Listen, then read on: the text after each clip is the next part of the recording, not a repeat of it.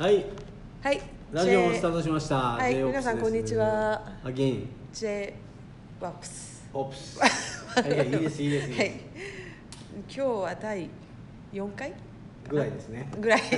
ぐらいな感じで。はいはい前回は、えー、しぶちゃんというゲストが来てましたけど、はい、はい。今回は一旦落ち着いてはまいたおっちゃんおばちゃんと、えー、外は雨でしっとりした感じなんで。梅雨ですからね。そうですね。じっとりした感じで、 じめっと、ちょっと蒸し暑い。はい、ちょっと散髪されましたか。あ、ありがとうございまああ、ちゃんと気がつきましたねす。。はい、はい、昨は日、いはい、、はい、ひげも剃りましあ、そうですか。はいえなんか、あの、あ、でも個人情報だ。あた。いいのですか。いいよ、もうそれはもう引っ越しされるのもういいよ全然置いといてください。あ、そ うですね。じゃそういうことですあ、また頑張ってくださいはっていい、うそ感のじたで。はめい、に頑張ってるという。はい、そうですか。はい今もう日はゲ引っス越しは二度ト。としたくないっていう。ああ、そうですか頑張ります。頑張ってください。ははいい、っていう。えー、まあ、あの、ずるっとした感じで、今 年、今年は今回もうん入ってますけど。はい、はい。はい、今日はゲ今ス日トはどんなテーマですか。あ今日ですか今日は夢まあまあ私がちょっと気になったことを、まあ、うんこれ始める前に辰巳さんにもぶつけてたんですけど、うん。えっと、インターネットで「ドリームハラスメント」っていう記事が出てて、うん。でその大学生が就活をするのうに、ん。えっと、ゆ夢はないのかとかビジョンはないのかみたいな形で学生に対して圧がかかる、うん、そのまあその書いてる方はその記事書いてた方は大学のその就職とかに携わってる職員の方なんですけどその、まあ、企業もあかんし、うん。うんまあ、学生のことは特にねあの学生を育てていく側なので、そのことに対して、まああのまあ、変な風に圧をかけるなっていうことを、うんまあ、訴えていらっしゃったんですけど、うん。あのでもまあ夢のない学生さんうんとか、まあ、当然ビジョンの描けない学生さんっていうのもいるんだなっていうこととかを考えながら、うまあ、このことを、まあ、私たちの第1回目のテーマが夢だったんで。んうんじゃあこのことを辰巳さんにちょっと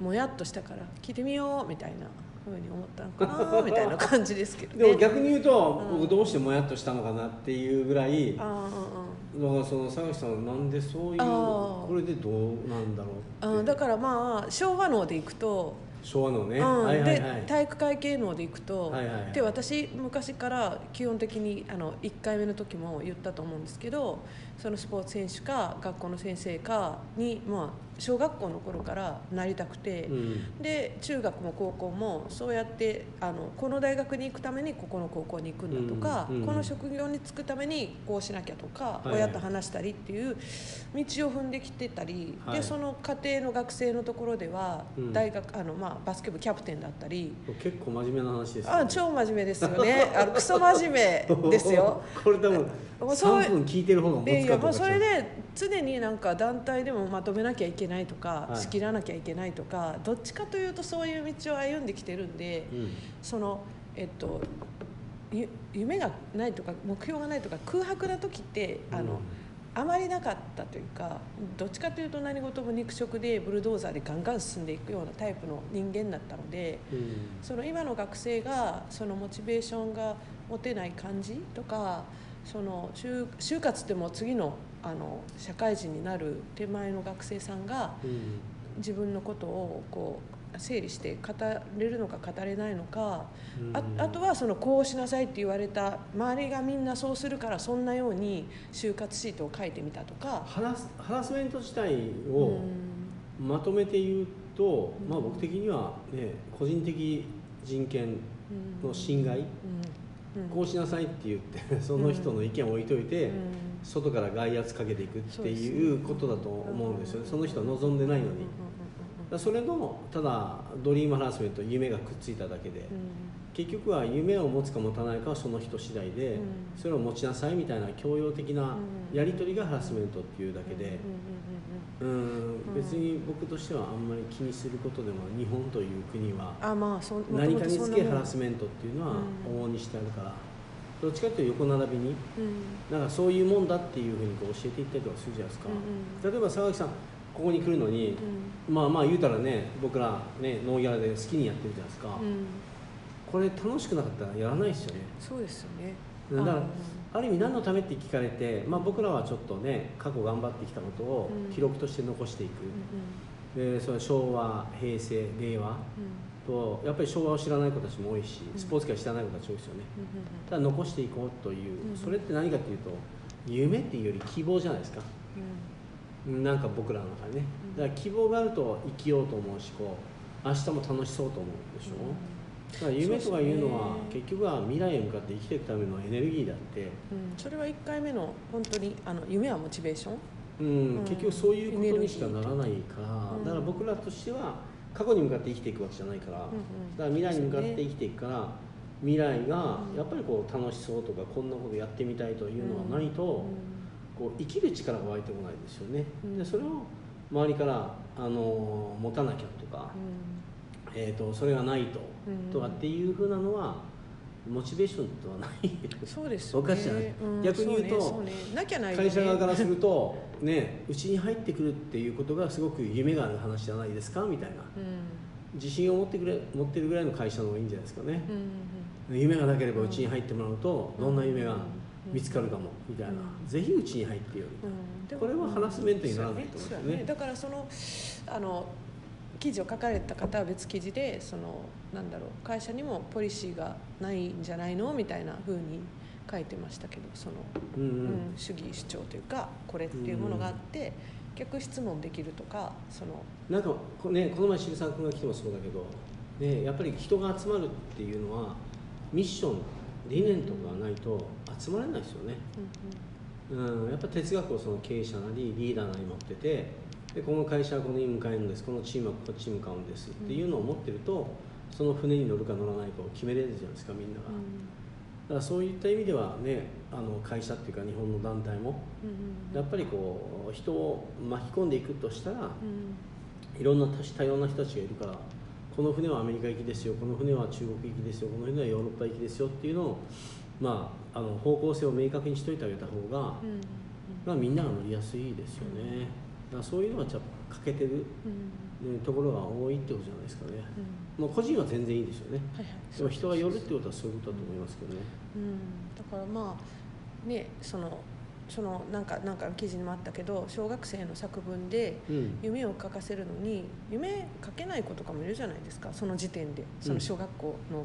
ね、授業の作文で「うんはい夢の夢をあなたの夢を書いてごらんなさい」って、うんある子もいればない子もいるし、もやもやしてて文にできない子もいるかもしれないし、だけどその例題としてその昔のこうちゃんと書けた作文とかをジャーンって出してきて。うんこんなように書くのよっていうのもまたねあの例題として出すのかもしれないけど、僕今の佐々木さんの話はいい話だと思うんですよ、うんうん、だから合わせなきゃいけないっていう教育をするじゃないですか、うんで夢がないって書けないっていう人がいたとなるほどうんじゃあ夢を考えるためのうん何か違う事業をしてあげた方がいいんだろうなって考えればいいのに、うん何から入れなきゃっていうのはその作品を作らすためにそうなんですよ強引にこうそこにまた型にはめるじゃないけど、うん、それがねおかしいなと僕は思いましたあねうんそこら辺なのかなっていうのうはんちょっと思っただから、まあ、少なくともそれをあの一つのうんあのほら、えー、と授業で、まあ、先生の評価だとしますよ、うんうんそしたらあの40人の子たちが夢に向かってこういう作文を持ってきました、んさてさて校長どうでしょうかみたいな、だからうんもういい授業をあなたはしてるんでしょうね、うんいいリードしてるんでしょうねっていうために書かせなきゃと思ってるのはそうするかもしれない、うんでも、まあ、校長がうん例えば夢がない子半分いたと、なるほど、うんじゃあうちの学校にあなたのクラスに入ったことによって、うん夢を持ってもらうためにはどんな授業をしていいんだろうっていうのうをんまた先生たちで考えてみようかっていう学校だったらその先生はそうしてないかもしれないですよねうんだからやっぱり夢っていうものは何たるかがわからないと誰のための夢かっていうことになると思うのでだからそういうやり方思考がハラスメントを起こしてるだけの話じゃないですうか、ん、だからその辺からもう遡ればみたいな話で結果的に小中高ってきて大学4年で急に夢を語れって言われてもまた同じように型にはめちゃったりするわけだからその日本の来た道のりというかなんで肩にはめるんですかねわかんないでもやっぱひょそうしなきゃいけない思考がもう私もやっぱり昭和の人間なんでであるべきだみたいなところはどうしても出てき出てきちゃったりするところではあるんですけど。そうういうだから先生は作文って言ったら作文を書かせなきゃいけないみたいなふうになると例えば A っていう子が「夢」っていう作文で「ない丸って書いて出したらうん、それは何点をつけるかって話ですよね。なるうんそれも100点なのかだから「夢」っていう作ほど文書いた時はどんなんでも100点なんじゃないかっていうのとこ評価だと思うんんです難しいよね、評価、うん、だから正直にありがとうってコメント書いて、うんうんでじゃあ夢について一回先生と話をしてみるかっていう,、んんん正直は助かるって言ってこう返すのか、うんどうしてもね100点とか50点90点をつけなきゃいけないっていう評価なのか、うんうんだからどうしてもそのねえー、と誰が100点で基準が100点で誰がうん80点とうかんしていかないと差ができないなっていうんううん評価システムを持ってたらうんうん気になりますよね。。そうですすねそうですねうん、よりもこっち側がうん、例えばその夢の時間ってなった時にそのこの目的はみたいな、うんうんうちの学校の方針としてうんこう尊重するとか、うん特性を生かすとか、世に役立つとかなってくるとその授業の内容、うん目的は結局今この子たちがどういうとこにいるんだろうみたいな、そういうことを知るために先生やろうやっていうと、うんね、その夢を明確に書いてくる人もいれば、夢を持ってないっていう人も、うんおなるほど、うんこういう現状かうんうんとだったら次の授業はこうやっていこうか、うんだからこれはもう100点とか50点の話じゃないですよね、だからやっぱこう尊重していくとかやっぱりね特性を生かしていこうとか、えー特徴を伸ばそうとかいうのが前提にあってそれをどう授業でやろうかって考えたら、うんうんそっちの方が僕は望ましいと思うけど、うんそれを実際歌ってるのに100点とか80点とか50点とか点数つけなきゃって考えてしまうと、そうですねその辺かもしれないです理念ねと現場がこれに点数つけんのやないこれつけられるか作わからん文っけどてでも文章表現とかで点とかつけるんじゃないんですか、俺の記憶には作文に点つけられた記憶がないんそうかでつけないならそれでいいあいやそれは分かんないでも一回その辺は探らないとはっきり言えないかなうんっていうっていうか先生によっても違うと思うけどなんか点数をつける意味とねうん点数をつけない意味があればいいだけの話で。ううん、だからその,、ね、その現象だけではなくてねねで今もの話で言うとやっぱハラスメントだから夢夢っていう作文に点数とかってんないよねないないつけれないですよねうんううんん、多分うん、もしもしあるとしたらねあの夢というのを題材にしてそのあの点の付け方とうんうんあかそうやねそそううそそうう採用の仕方そとうかうん中身じゃなくてねそういうのがああなるほどっていうのは分かるよ、うんうんうんだうかんらその夢というものに対してうん先生たちがどうこうってはなかなか言いになくかいなか言いにくい今の時代はね確かにねだからそれはそうかもちゃんと聞いて確認しなきゃいけないけど、うんうん、それはそうかもしれないですその、うんハだからラス評メ価ントもに従いハラスメントじあうあんゃないなんかねなんかね枠に入れてしまう、えあの枠に入れないとわからない、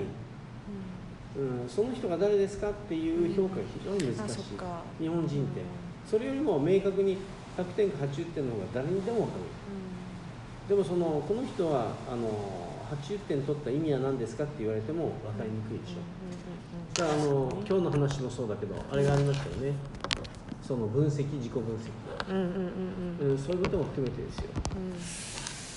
うんまあ、よくね佐々木さんよく出してきたなと僕は思いうんましたよあーなんか引っかかっててその、うん、同調圧力みたいに最近よく言われることとか、うんうんそういうなんかハハラスメント的なポイントはねアイデンティティですよ、うんうん、いやもう指導者の勉強会でも僕ら話をしましたけどあなたは誰ですかっていう私はねっていうように育ててあげてる子は、うんこうなりにくいですよ、うんそっかそっか、うん、自分の意見を持ってるからね、だから有名な人が、まあ、あの例えばアメリカでやってる、うんその黒人の人種差別についうんて、言ったから言うっていう俺もねついていくっていうんじゃなくて、お父さんはあのこの人を支持するけど、うんうんうん僕はこの人を支持するっていうのはアイデンティティですよね。うんだからその辺あのいつも辰巳さんとか日米の違いとか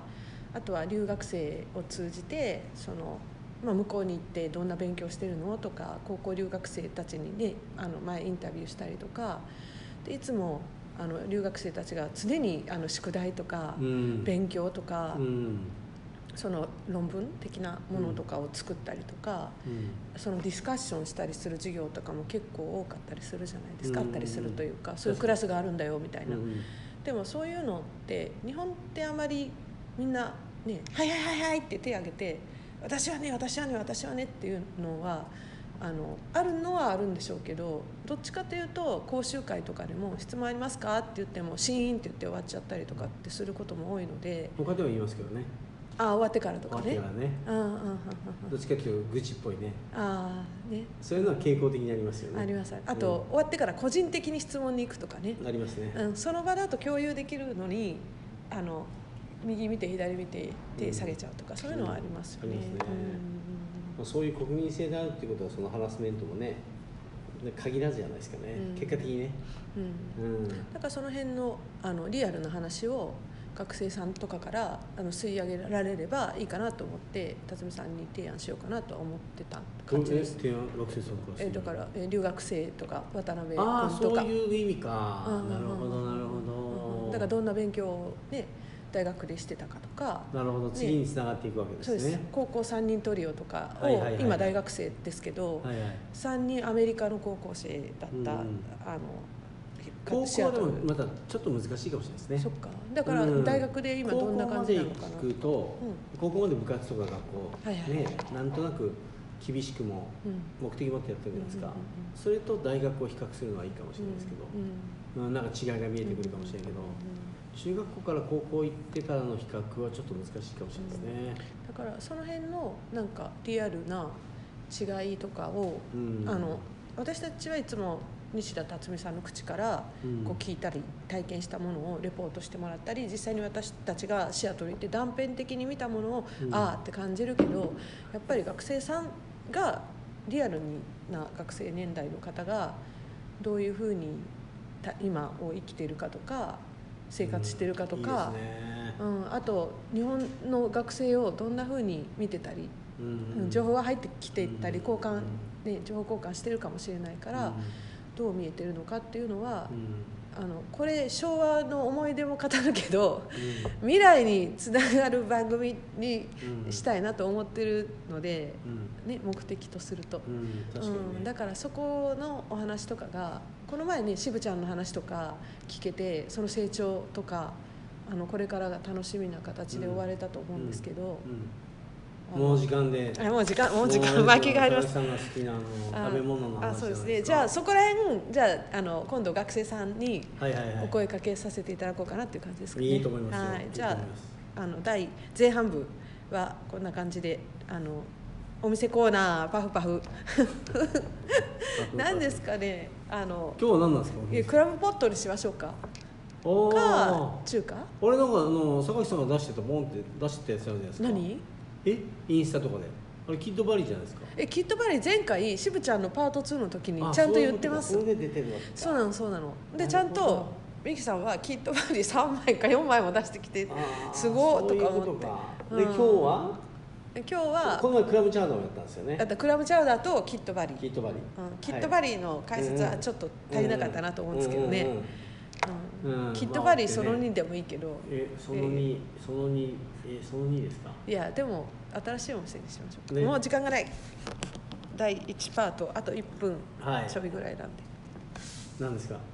えクラブポットにしますクかラブボット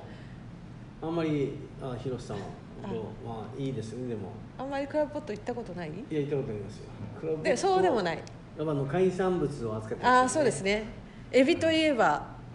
いや海産物って照明が暗いでしょああ暗い暗い暗い写真がないんであそっか確かに暗いあーなでるほもでも言葉でその良さを伝えてくれどるなるほどああおおだえーテーブルいっぱいのシーフードですよねそのままですねあのジェイソンの弘中コーチと一緒に行ったあったね写真があるからねあああれはいいじゃんじゃああうあれはいいじゃんまあじゃあそれのちょっと暗いけどうんあれ2010何年だねいやいや10何年じゃないんねめあっれちゃ若いジェイソンうんジェイソンまだ2007は年あの ECBA のコーチ ECBA のはいね代表コーチではいは弘中さんは広尾さんは、はいえー、とシアトルパシフィックユニバーシティっていうところのはいディビジョン2ですけどね、はいはいヘッドコーチをされてる時に僕ら出会った人で、はい、日系の日系の、はい、はいコーチの素晴らしい方ですねはいそのま方あシアト々ル近と辺の NBA の選手たちはもう天才あって読んでますよねえでもあのクラブポットはシアトルならではですよいやね違うんですよえ日本にあるいやいや違うカリフォルニアとかもああそうなんだあれえ日本はねあそうなんだ日本もあるのもできたできたもうどこに、えー日本もあるそうですえよ後々できたってこうんそうそうとそううーん34年前、うん、あそうなんやあのスタイルを持ってきたとこうんそのままもうクラブポットが日本断念できたってこ名前はちょっと違うかもとおなる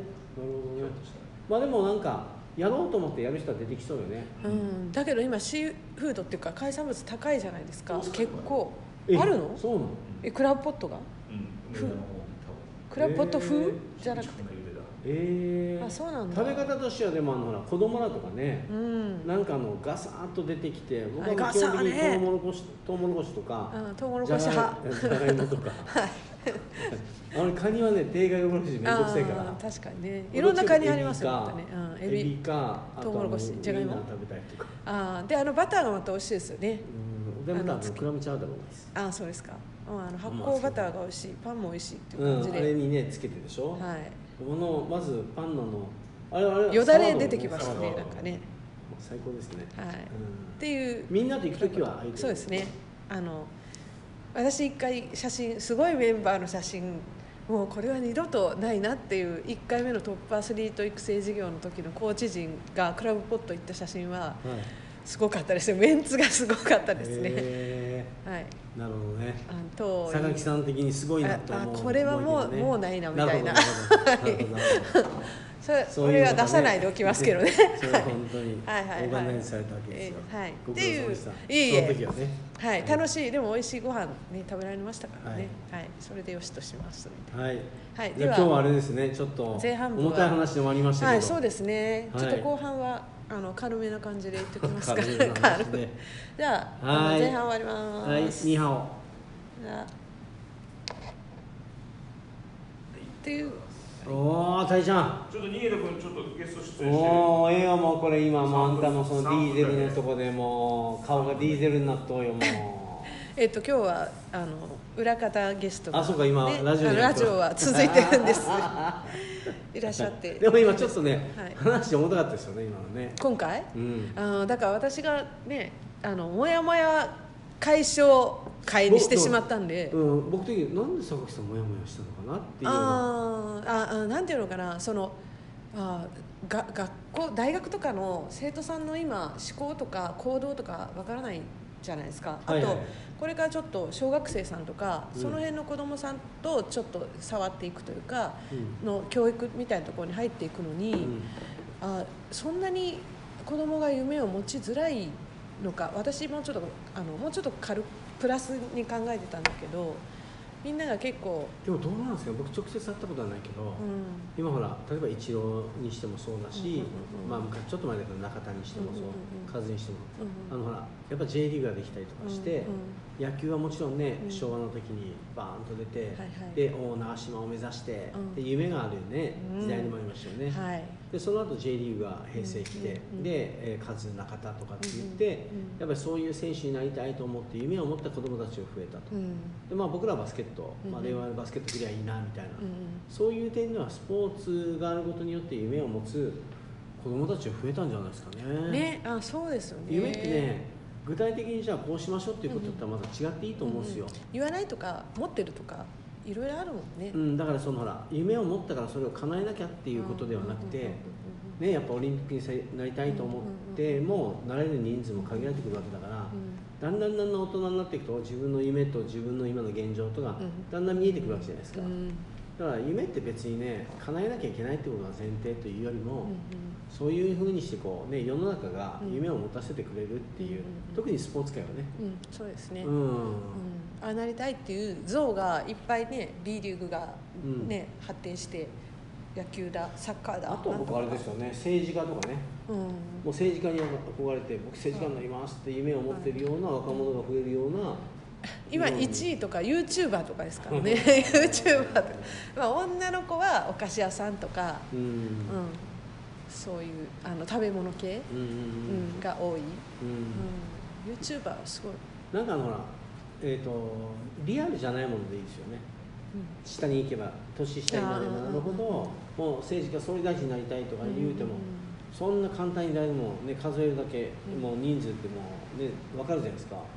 誰でもなるもんじゃないじゃないですかでもやっぱそういうものを持ってるっていう、そういうなんかこう政治家に憧れるとか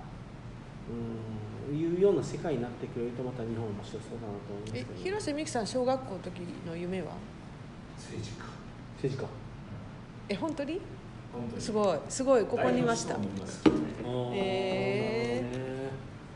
でもそういうそういうのってねそうならなきゃいけないってわけじゃないもんね、うんなんか影響してるんだもんねなんかねうんうんうん中学の時はねピンクアイランドのオーナーなんか何それそれから大島を全部買い取ってうんもうソープランドとかってこう全部ピンク企業を一色に染めたのが、それを中学校の時うんそれも壮大 ね、それもそうだうん、なんかでもねあの舞島とかやれそうな感じすあのカジノが来る以上に壮大よねそうあの新島とか以上のうんなんかねうんそういうあれでもあよかったねそれになそれに目指してなくて今あの SDGs とかいろいろあるじゃんあもうねうん、もうそう時代逆行してる のもし今一生懸命それに向かって欧州も少しずつ今買ってるんですよって言ったらいやめといた方がいいぞえでも今世の中そっちに向かってないからみたいなわからないエコなピンクかもしれないです、うんもしかそれがもみきがいやもうここだけ僕は住民で国からちょっと離脱してこう特区にしますみたいなああねそのための政治家会みたいなねあそんな方が楽しいですよ 確ねかにねお二人確かはにお二人お二人は何ですか小学校とか中学校とあか俺はやっぱそあの政治家総理大臣ええ小学校あのほらた田中角栄のロッキードの問題がずーっとこうニュースでやっとったんうで、んなんかこのドロドロしたものをどうにか変えんといかんなっていうのがずっとなんか、うんうあんどう私はだからやっぱりせん小学校2年の作文ですでに先生だったんでへえそのまま行ってでもへえ6年生の時ぐらいピンク・レディーとか流行ってたんで56年とかへえはいはいはい、だからピンク・レディー的なうん、先生ものを目指してやるとか思いましたよピおーピンク違いですけどあーなる ほど そうで学校全員が仲いい子同士でピンク・レディーのチームを作って競うんですよなるバほどトルのなるほこうそんなんやってましたどなるほどね、はいまあ、でもそれもね、はい時代がそそううですするわけだからそうですはいやっぱこれからさらにね子どもたちが夢を持てるような社会になっていくことの方がいいですよね、そうですよねそっちの方がこうんう楽しい,、いい感じそのパハラスメントだからそんな風に言わないでみたいに言わないでなんかみんな、なんかねそれぞれがみんなまあでもそれいろはんなこと言ってその人の意見だから他取っていいんだよあそうですねんあんまり気にし そなくてこはねなんかね気になったのなんかだからへーこう先生がそういう風に言ってんのかとか思ったらその人がねだかうんらアイデンティティでいうとそういう意見があって当然だしまあまあはいだからうん私側はそのワクワクワクワクワクワクでこう未来に向かって子どもたちが行く姿をおじいちゃんおばあちゃんとしてこうねなんか微笑ましくう見てるような感じのものん、がもう一個なんですけどそのハラスメントドリームハラスメントと今日あの送ってきとったやつは何でしたっけもう一個はでもまあそこに関わる感じですけどねそのもう一個も今日来てたやつはなんだっけなんだっけって送った人間が言っちゃいけないえーと高さん多摩大学のあ自己分析不要論あそう何でも自己分析アプリが出てて、うん就活のためにうんそれをしなさいそれで自己分析して、うん自己分析してあった企業を選びなさいとか、うんまあ結局はそのまあ型にはめちゃうじゃないけどあそれまたそれまたそれは違うの、その今表現が型にはめちゃうっていう、うんえー表現があのうん自己分析して自分自分がっていうのはいいですよね、ねでもそれを人がうんうんあーそうしなさいっていうそうですね。あ、そうね。自己分、そう、そこなの、そ、この大きく覚えて分おいてくかだされいる。よ覚えておいてくださいよ、はいはい。そそういうこことでがす違うね。ただ自己分析っていうのは別に分析っていうことをしなさいっていうこととか、うん許容されてどうのじゃなくて、うんやっぱりこうねアイデンティティですよね、うんだから分析っていうよりこう自分が何をやりたいかとか含めてやっぱアイデンティティですよはい。じゃあ何をしとんか なもうそこであありがと景色ううんありがとうあお、指示がー出出る。てきた助手。出て AD きさたん、今映っとるよ今 AD さん。AD カメラにさんがっつり映ありがっとっとうごたざいよ今また ディーゼルの顔になっとこっちから見たらます今回パート2は撮影がないってことですね。はい。ということだと思うんですよあということパート2の撮影がないってことというか、はいほらあのねその人が持つのはいいのに、はいそれを外からこうしなさい夢を持ちなさい、自己分析して自分の得意性を生かした就職先を探しなさいっていう、うんそうね外そこ圧ねがダメだっていうことですよねそういうことです。っていうことでそこはまとまったんでまとこまのったまま重くなっちゃうとずーっと行ってしまいそ うなんでうんもうねでじゃあちょっとねあのフィードあ違うなんかなんだろうえっと学生時代を思い出すコーナーに移って、大本の助急に、はい、大学時代の生駒生活も重たいですかどういうことですかそれをこのラジオにぶっ込んでいくわけですそうですよその大正大の昭和の生活とはえいやこれはなんでこれを出したかって言ったら、うんこの前あの辰巳さんに話題どんな話題をて、ね、話そうかこのラジオで話そうかって言った時に禅寺の修行のあの YouTube 送ったじゃないではすいか、はいはいすごいですよね修行ね、しようね、うん、びっくりするけど、うんでもある意味、うん大正大の生駒時代の寮生活、うんもうん規律と、まあね、自由な時間当然あるとは思うんですけどそういうとうん統制の取られた世界というか ぐちゃぐちゃでしたけどねその辺 のえねえなんか面白い話も含めてなんかどんな生活だったんですかみたいな、あね、のえ榊さんはその修行はどう捉えてるんですか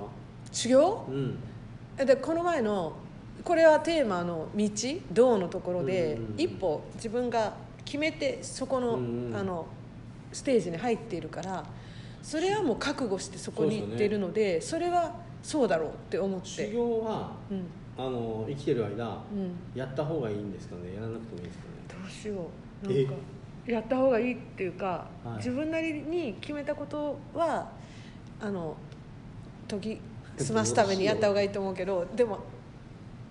でも禅の道には入ろうっては思ってないんであれはできないですけど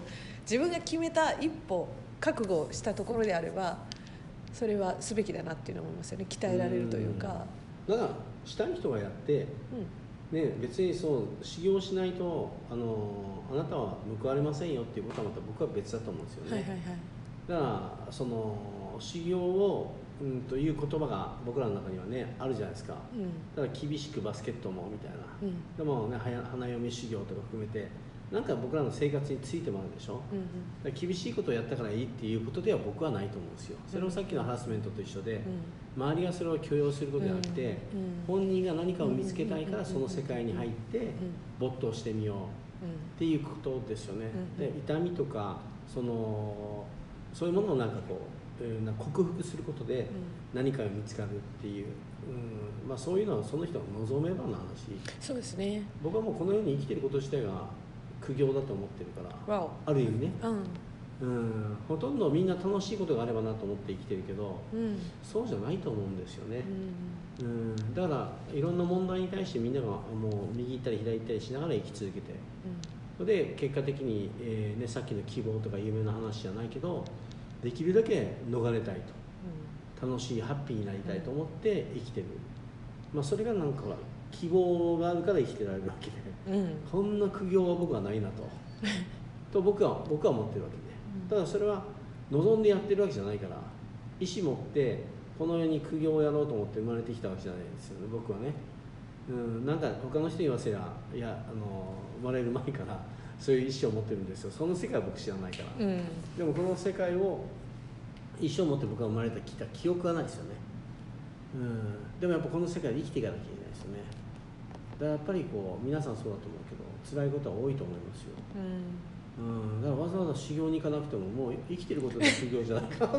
え、だから彼らはうんそこで徳が生まれるというか、さらに一歩踏み込んで。あの。ね、宗教も学び。修行もし。あ、でも。一緒かう。んだからねなんていうかほらもう生きてること偉いっていうわでけでもないか。うん、生きてることでメッケモンっていう人もいるし生きてることで大変なことをやってるっていうことでもあるから、だか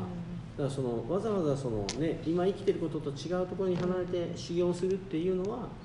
っぱその道に入って何かを極めようと思った人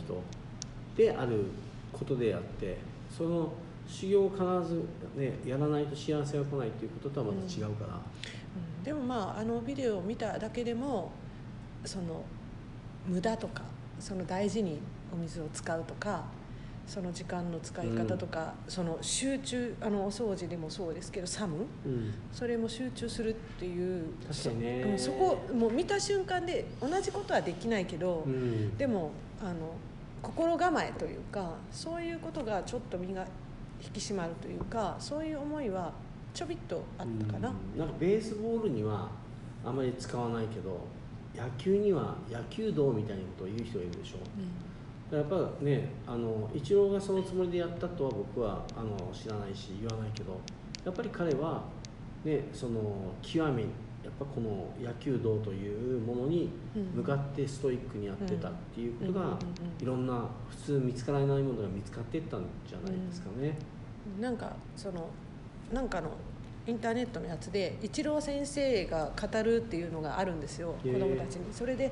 えっと、僕は寿司職人になろうと思ってるんですけど、うんっていう子供が言ったら、えっと、僕は野球をこう好きでやってる時はもう本当に夢中で楽しかったんだけど、うんうんプロ野球選手になろうって言った瞬間に、あのそこから楽しいだけじゃなういんそうですねものが始まったってはっきり言ってて。うんでもあの責任もあるし、ううんんそういういろんなものがあるから、うん楽しいだけじゃないうんものが、えー、と始まって、うんもう一度同じことをやりますかって言われたら、うんすぐやりますっていうふうに答えられないっていうことが、プロになるっていうことですって語ってて、うん、確かうんに、誓うってことですよやっぱね、そうですね、うん、ハーフトゥーとワントゥーの違いですよね、うんだから確かに自分のやりたいことを仕事にしたいっていうのは、うんまあ、夢としても、うんねあってもいいかもしれないけど、うでもやっぱ仕事になるってことはお金をもらうということだから、だから自分がやりたいことよりも、うん誰かが求めてることに応えなきゃいけないことが、んうん特にまあ業種によっては増えてくると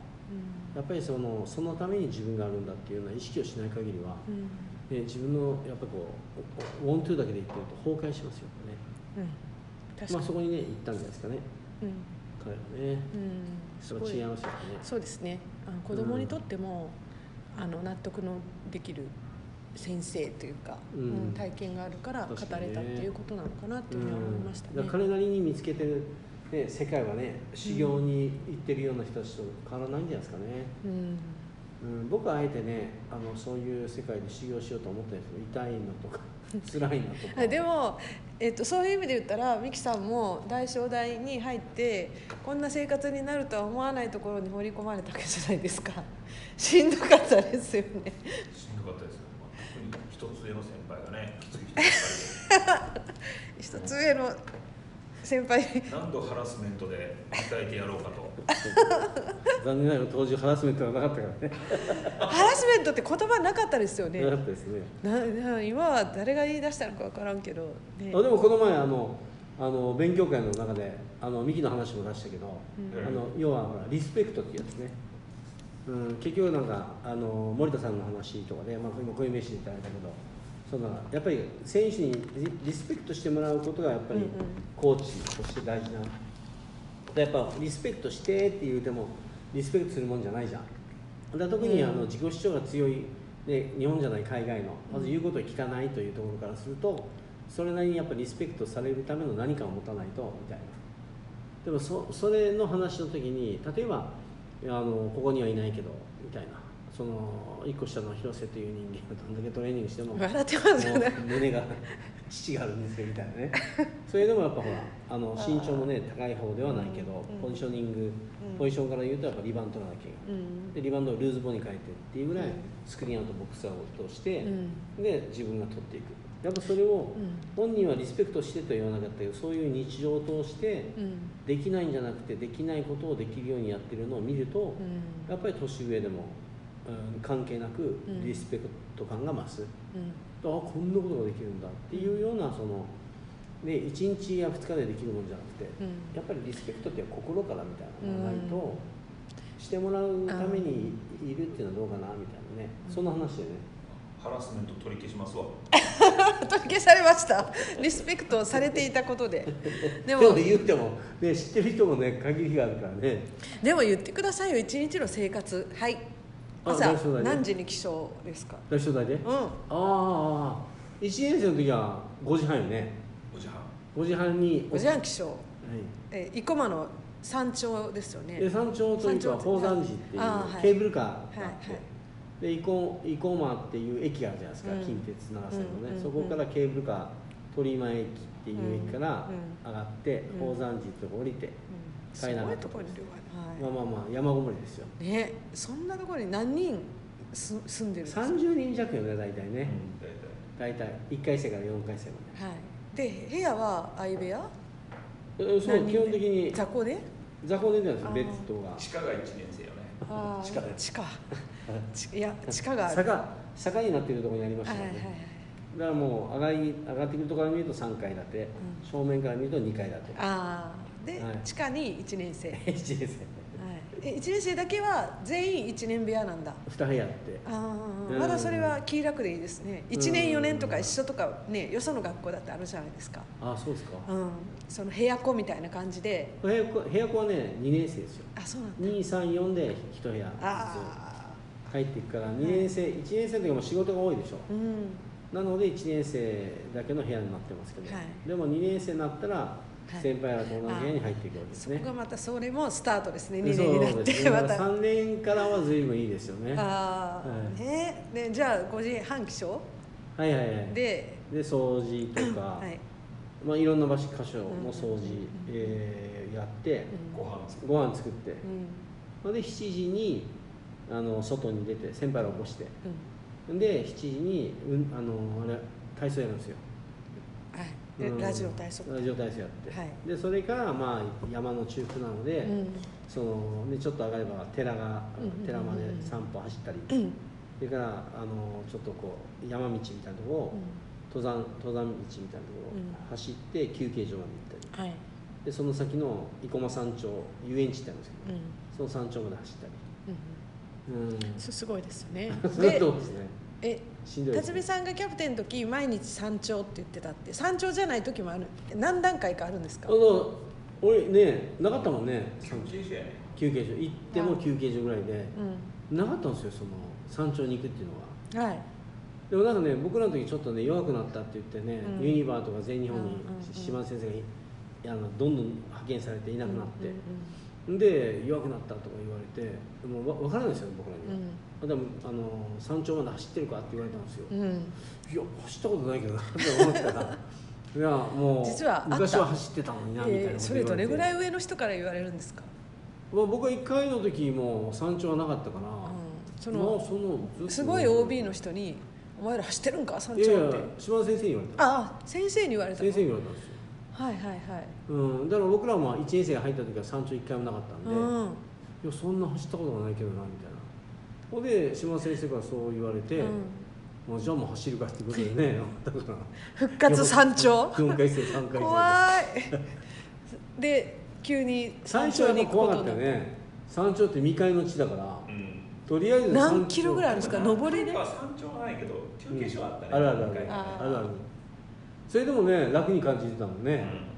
何キロぐらい上りの1.3とかうん、うん、1.5ぐらい山頂まではそれはその僕らキム坂レベルじゃないですよじゃそなういでじすゃない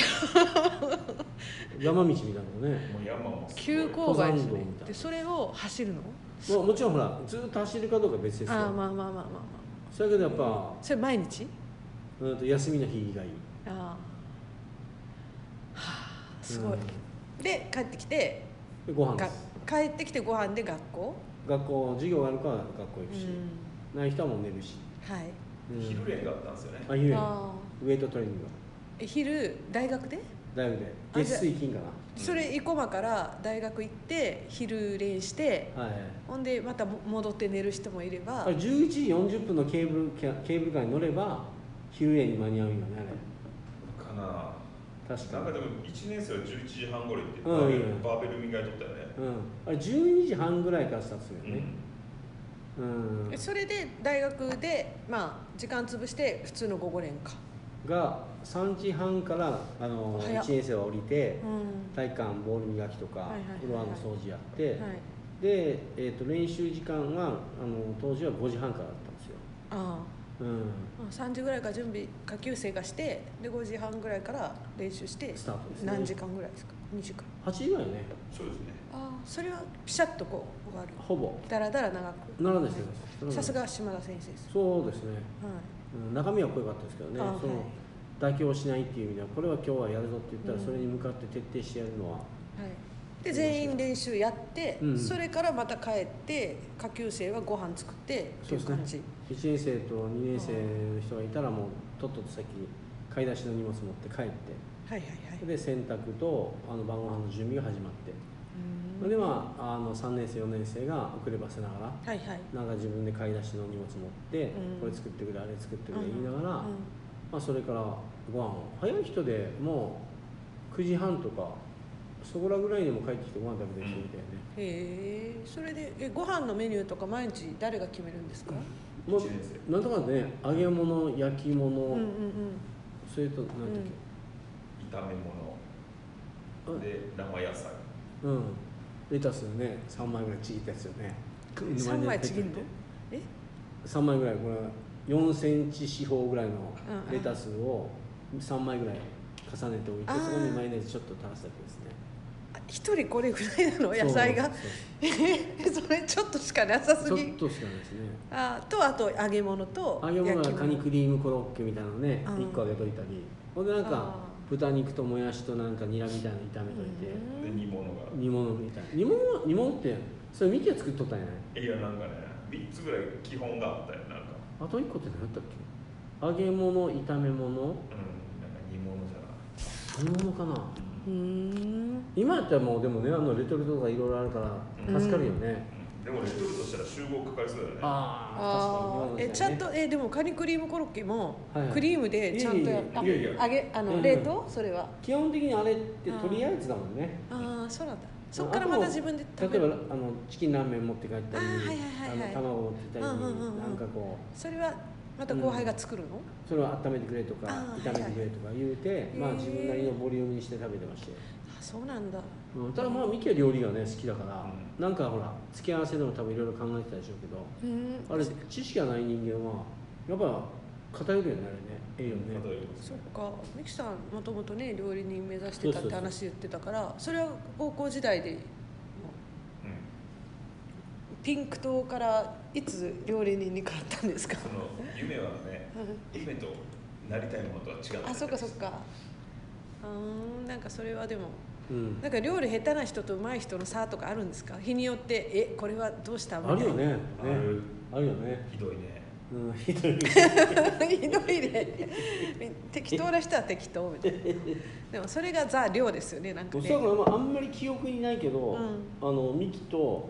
それともう一個上にこう全日本にいた下田さんとかっていたんですよね、うんうんでやっぱねなんか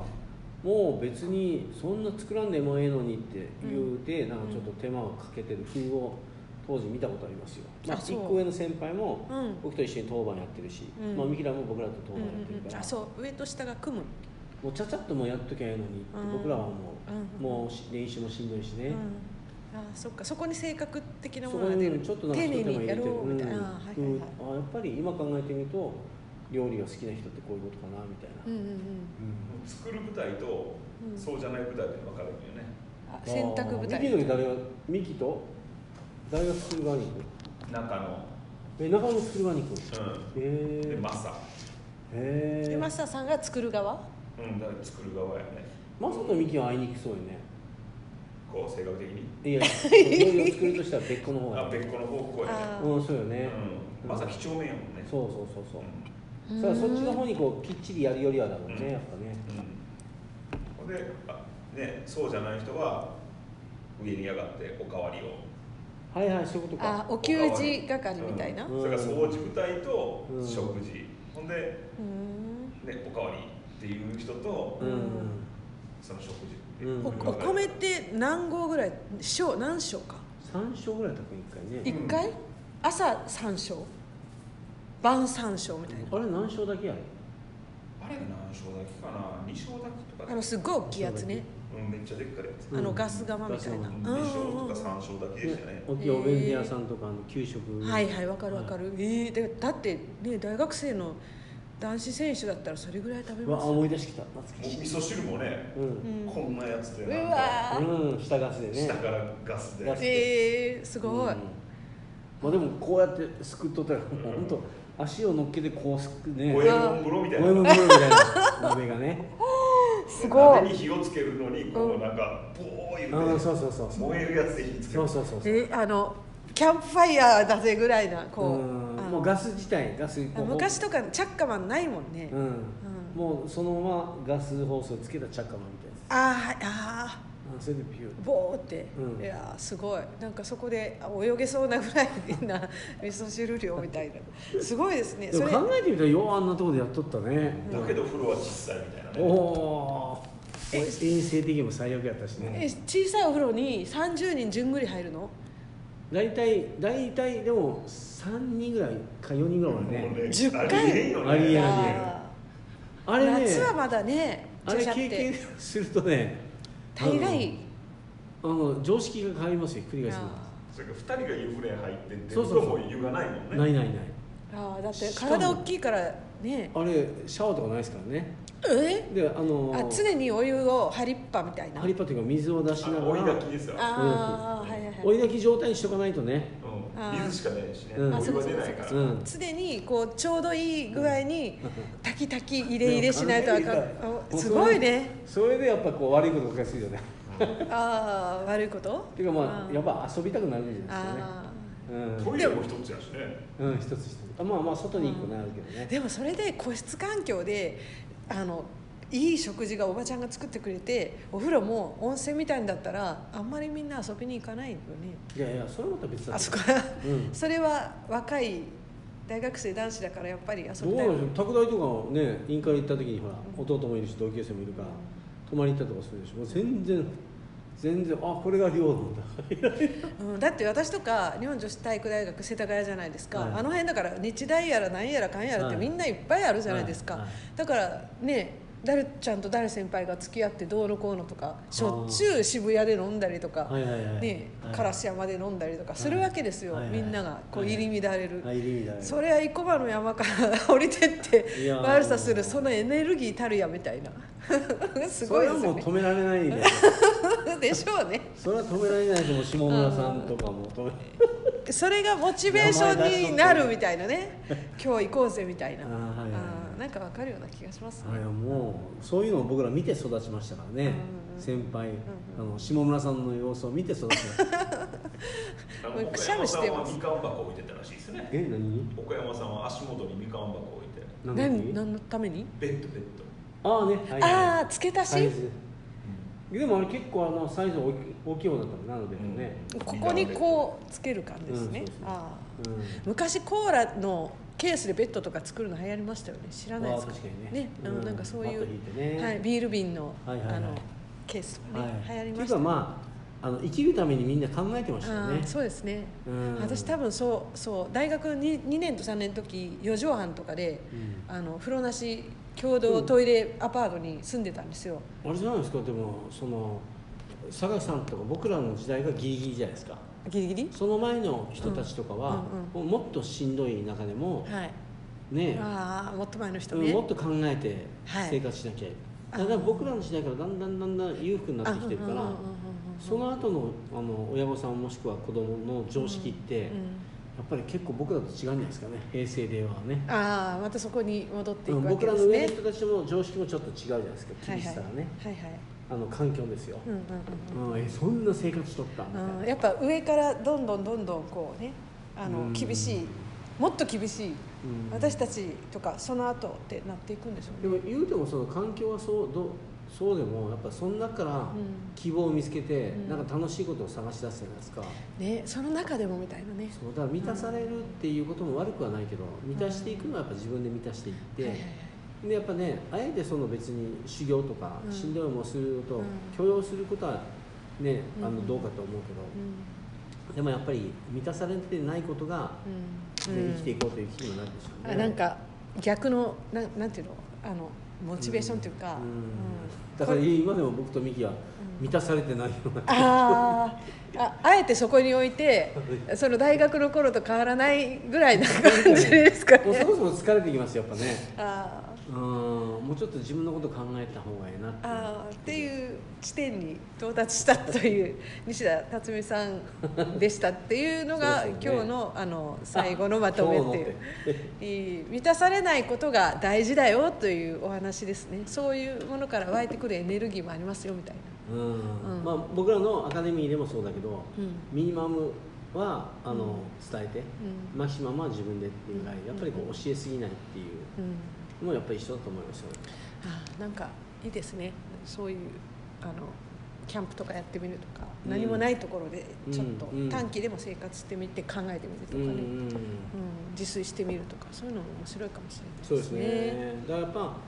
あの僕らシェアハウスやってるしキャンプとかもやった方がいいなと思うのも、うんやっぱ親元を離れてとかでやっぱ不具合ですねうん不具合の中で生活していかに、ね、具合を良くしていくかっていううんうんうん修行とまでは言わないけど経験はしておくと、やうんうんうんっぱり創造性を増すだろうしうん協調とは何かをなんとなく気づくだろうし、シアトルのねあのみんなでシェアハウスする時もそういうことはありますもんねあの、うん自分で自炊したり買い物したりとかっていうことの中で結局やっ発ぱり見するこうみんなのストレスうんうんはやっぱ満たされてるとうん満たされてないと思った瞬間ストレスになるでしょ、うんでも満たされてないよりも自分で何か満たすために動いていこうっていう性格の人はうんうんうんうん満たされてないとは考えないでしょうねあ多分ーそうですうんね自分でやっぱどうにかしていくからうんだからどっちかっていうとそういうふうな思考の方がうんうんあー苦しくはないですよ多分はいでもそれがなんか今日大正大の,、うんあのフェイスブックかホームページか見たら、うんすごいあの部部員のそそ育て方じゃないけど自立自立を目指しみたいな、へーすごい硬い文章がバーンって出てて、へーうわっってちょっと引くぐらい硬い文章だったんですけど、へー書いてありましたんでそういう自立を促すうんうん大正大のバスケットボール部っていう、難しいですから ね、それはまずはスタッフからということなんですよね。はい、まあうんということで大正はい大はのい寮でもそういう感じで、ね、昔から生きておられたはいお二人ですが、そんな感じで今日は雨の中 終わろうと思 いますみたいなじゃああの学生さんの方はまた声かけて。はい、はい、あのリアル留学とかリアルそ学うで生すね生活のうん話はなんかちょっと質問してみたいなうんそれもなんかどっちかというとね、夢で僕らが共有したわけじゃなくて、うんうん本人たちがうんうんやっぱり自分で夢を持って叶えていった側だから、はいそういう人たちの夢とは何かとか、うんうんなぜそういう環境にいるのかって逆にね聞いてもらえるとね、うんうんもう一回ね今日の佐々木さんの疑問じゃないけど、うん、ちょっとクリアになるような、ううんん夢私のモヤモヤがこうねちょっうと、うんわいいねみたいな、うん、それもねみたいな風になればそうそうそうですね。だから共有したいってことですね。そうですね、何でもあの型にはめようとするっていう思考が日本人は強すぎるからそれが結果的にハラスメントになりがちだってことですようんね、はい、型にはめるのはプリンだけにしましょう おっと大ちゃんそれいいつから考えてたんですか考えてない考えてないなんかねママプリンうんママプリンいいですよそういうことねはいということで今日ははい終わります、はいありがとうございます。はい J J ウォップスでしたでしたはいさよならはいさよなら。大ちゃんありがおとやう。すみに